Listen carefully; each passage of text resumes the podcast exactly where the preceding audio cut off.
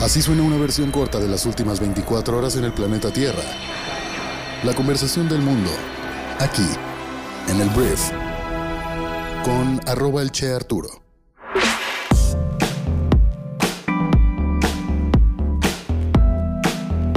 Hola, muy buenos días, bienvenidos a esto que es el brief para este jueves 18 de noviembre.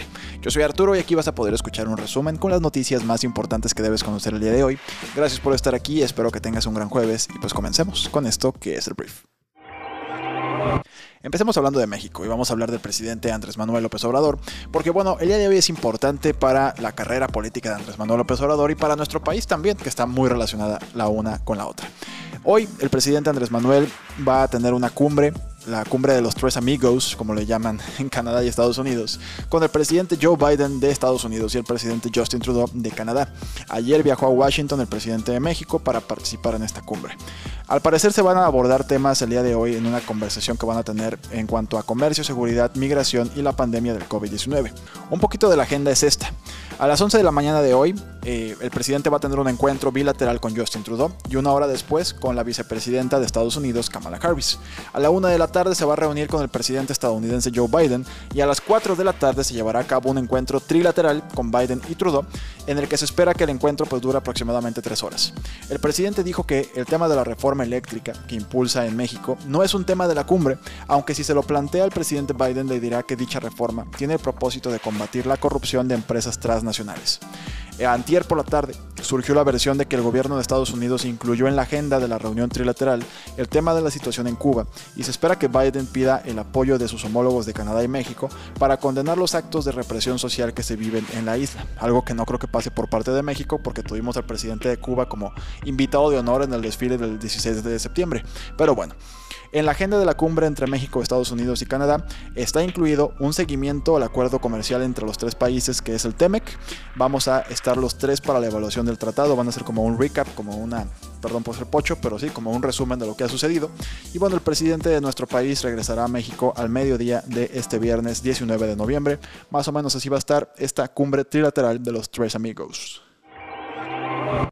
Y bueno, ayer, hablando todavía de AMLO, AMLO volvió a pegarle al panal de abejas de la pues contienda electoral del año 2024 con los miembros de Morena que quieren aspirar a ser pues los candidatos. Andrés Manuel ayer dijo que pues cuando se decida quién va a ser el candidato de nuestro movimiento, o sea, Morena, yo, Andrés Manuel, voy a apoyar a quien gane la encuesta, hombre o mujer. El mandatario ha afirmado que este apoyo será solo con su voto porque no va a utilizar los recursos públicos para beneficiar a ningún candidato como se hacía antes. Una vez más, AMLO contra el pasado. También dijo que él no tiene la intención de reelegirse, por lo que no tenemos de qué preocuparnos. Y bueno, hace meses que el presidente ya lanzó nombres al aire sobre quién podría ocupar este puesto y los dos nombres más sonados es la jefa de gobierno de la Ciudad de México, Claudia Sheinbaum, y el del canciller Marcelo Ebrard, pues son hasta el momento los favoritos, ¿no? Por lo pronto AMLO dice que él nada más va a votar como parte del movimiento, o sea, de Morena, va a votar por quien él quiere que sea y no va a usar ningún recurso público para dar favoritismos. Ya veremos, Andrés Manuel. Hablemos de seguridad de nuestro país, porque recientemente ha habido una ola de inseguridad en muchas partes del país, pero algo importante para México es el turismo. Y en Quintana Roo recientemente ha habido balaceras que han provocado que incluso algunos países emitan alertas que pues le advierten a sus habitantes, a sus ciudadanos que no viajen a México porque pueden pues sufrir algún tipo de atentado, ¿no? Entonces, para combatir todo esto, ayer la Guardia Nacional anunció que va a crear su primer batallón turístico para reforzar la seguridad en Quintana Roo. Fue lo que anunció el secretario de Defensa Nacional, Luis Crescencio Sandoval.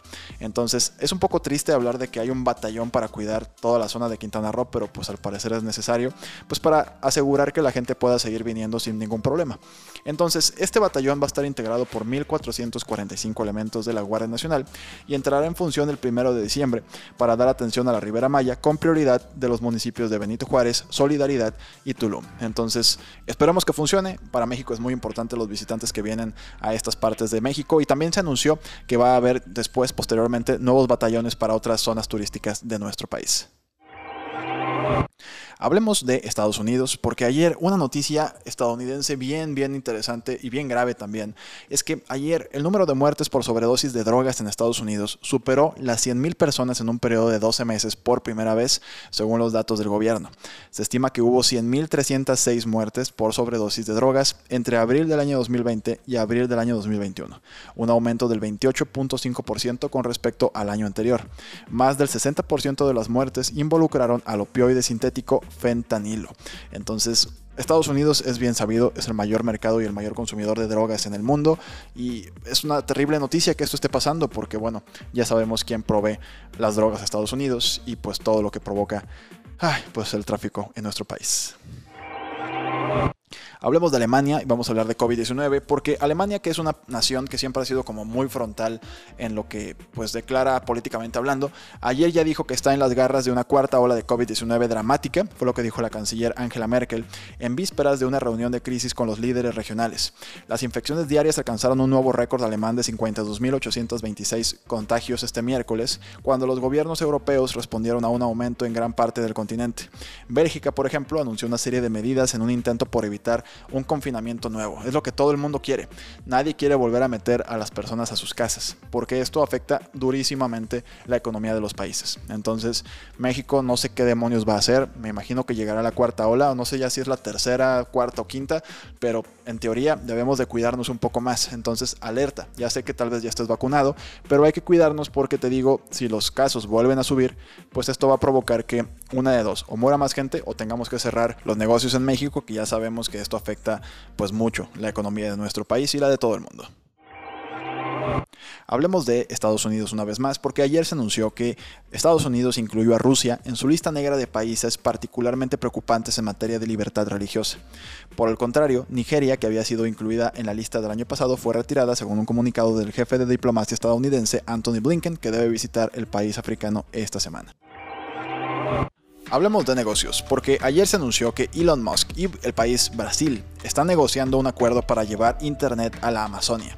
Las autoridades brasileñas y el director ejecutivo de SpaceX están negociando un acuerdo para que la compañía proporcione Internet satelital en la selva y ayude a detectar la deforestación ilegal, fue lo que indicó el gobierno de Jair Bolsonaro este miércoles. El ministro de Comunicaciones de Brasil, Fabio Faria, dijo que pues ya habló con Elon Musk acerca de esta posible alianza para que SpaceX proporcione su servicio de Internet por satélite Starlink, que también podría ayudar a escuelas y centros de salud en áreas más remotas.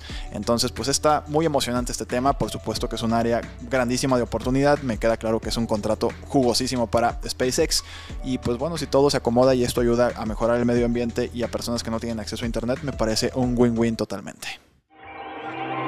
Hablemos de la noticia más relevante o más llamativa por lo menos del mundo de los negocios y la tecnología del día de ayer, porque Apple va a comenzar un programa de reparación de celulares que tú puedes hacer en tu casa, o sea, tú mismo puedes reparar tu iPhone y tu Mac el próximo año.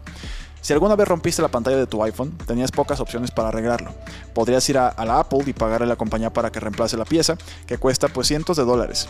También puedes optar por acudir a uno de los más de 5.000 proveedores de reparación autorizados o los más de 2.800 proveedores de reparación independientes que tienen acceso a repuestos o herramientas y manuales de Apple. Tu única otra opción sería pues ir a un centro comercial o una tienda pues a una reparación alternativa pirata o de plano comprar otro. Aquí la noticia es que a partir del próximo año, Apple también te ofrecerá la oportunidad de hacer algunas reparaciones tú mismo. Un nuevo programa llamado Self Service Repair permitirá a los clientes comprar repuestos de Apple para sus productos y realizar reparaciones en casa. Apple dijo que también publicará manuales de reparación en línea y ofrecerá herramientas para comprar a los mismos precios que pagan los técnicos de reparación autorizados. La medida marca un cambio significativo para el gigante tecnológico que históricamente pues ha restringido el acceso a los manuales de reparación y repuestos, así como a las aplicaciones de diagnóstico y calibración y bueno, pues Apple me imagino, todo tiene un negocio aquí. Entonces, si ahorita, por ejemplo, hay un problema de chips para poder vender más iPhones, pues igual y Apple ahora te va a vender piezas para que tú mismo puedas reparar tu iPhone. Entonces, me suena lógico, pero pues bueno, no soy Tim Cook ni ningún miembro senior de Apple. Pero a partir del próximo año podrás reparar tu propio celular. Digo, a menos de que le hayas partido la madre muy gacho, ¿no? Ahí pues ya no, ya no se puede. Entonces, bueno, vamos a hablar ahora de la última noticia de negocios del día que tiene que ver con el Staples Center en Los Ángeles. El Staples Center es el lugar donde juegan los Lakers, los Clippers en la NBA, los Kings y los Sparks también en la WNBA. Y bueno, pronto va a cambiar de nombre. y se va a llamar Crypto.com Arena. Crypto.com es una plataforma de criptomonedas con sede en Singapur y está pagando 700 millones de dólares por los derechos de nombre durante 20 años, aunque no se revelaron los detalles específicos. Pero bueno, el estadio se había llamado Staples Center desde 1999 que se inauguró y la noticia aquí es el poder de las criptos.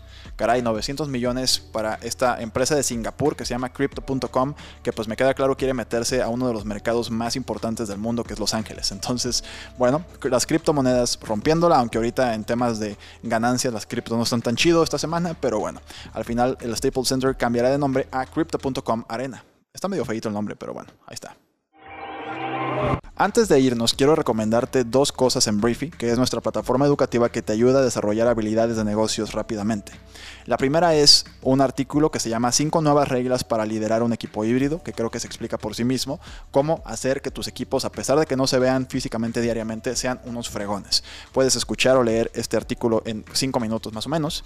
Y la otra recomendación es un librazo, que es de Brené Brown, que es una de mis escritoras de desarrollo personal más pues, más queridas que yo tengo. Y este libro se llama The Gift of Imperfections y básicamente te ayuda a entender cómo podemos llevar vidas fieles a nosotros mismos. Librazo, te lo recomiendo mucho y te tengo una sorpresa porque el día de hoy puedes acceder a Briefy sin estar suscrito todavía. Esto va a durar unas 24 horas más o menos, entonces puedes hoy pasar y navegar por todo nuestro contenido para que lo conozcas, lo disfrutes y bueno, en una de esas te gusta y te suscribes a los 30 días gratis una vez que cerramos otra vez la plataforma, que va a pasar te digo muy pronto. Entonces, por lo pronto, gracias por estar aquí te agradezco muchísimo que escuches este programa de verdad y ayúdame a compartírselo a un amigo o algún familiar que creas que le pueda generar valor estar informado todos los días. Tú oficialmente estás informada, informada el día de hoy y pues nos escuchamos el día de mañana, ya viernes, en la siguiente edición de esto que es el brief.